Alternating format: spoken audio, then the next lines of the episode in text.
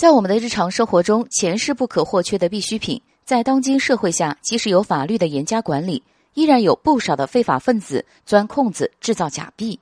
我们在古装影视剧中经常看到大户人家使用的一沓沓的银票。在古代还没有这么先进的防伪技术，有人就疑惑了：在当时环境下，岂不是有很多的假银票吗？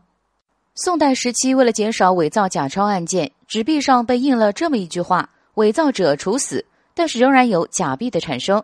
明末清初时期，伪造假币的现象大幅度减少，这不禁使人不解：官方采取了什么强有力的措施呢？首先从印钞的材料说起，宋朝用楚皮的川纸作为专用纸。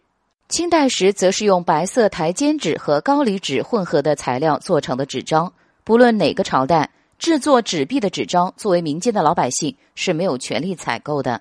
其次，纸币上印刷的复杂图案花纹，也是避免伪造的一种方式。能做出来的人也是屈指可数，并且有这种手艺的人，也不会是铤而走险的假钞制作者了。再有，清代晋商人的聪慧，在密押技术方面十分出色。日升昌就在九十五年间更换了三百多套密押，时常更换提高了银票的安全性，并且类似摩斯密码，外人没法破解，有效的降低了假银票的使用率。之后的官方防伪技术也是更新的很快，跟换票版速度提高，新旧迭代，旧的不再使用，还有与现金水印相似技术，水印还存在着暗记，票号人员有严格的甄别管理。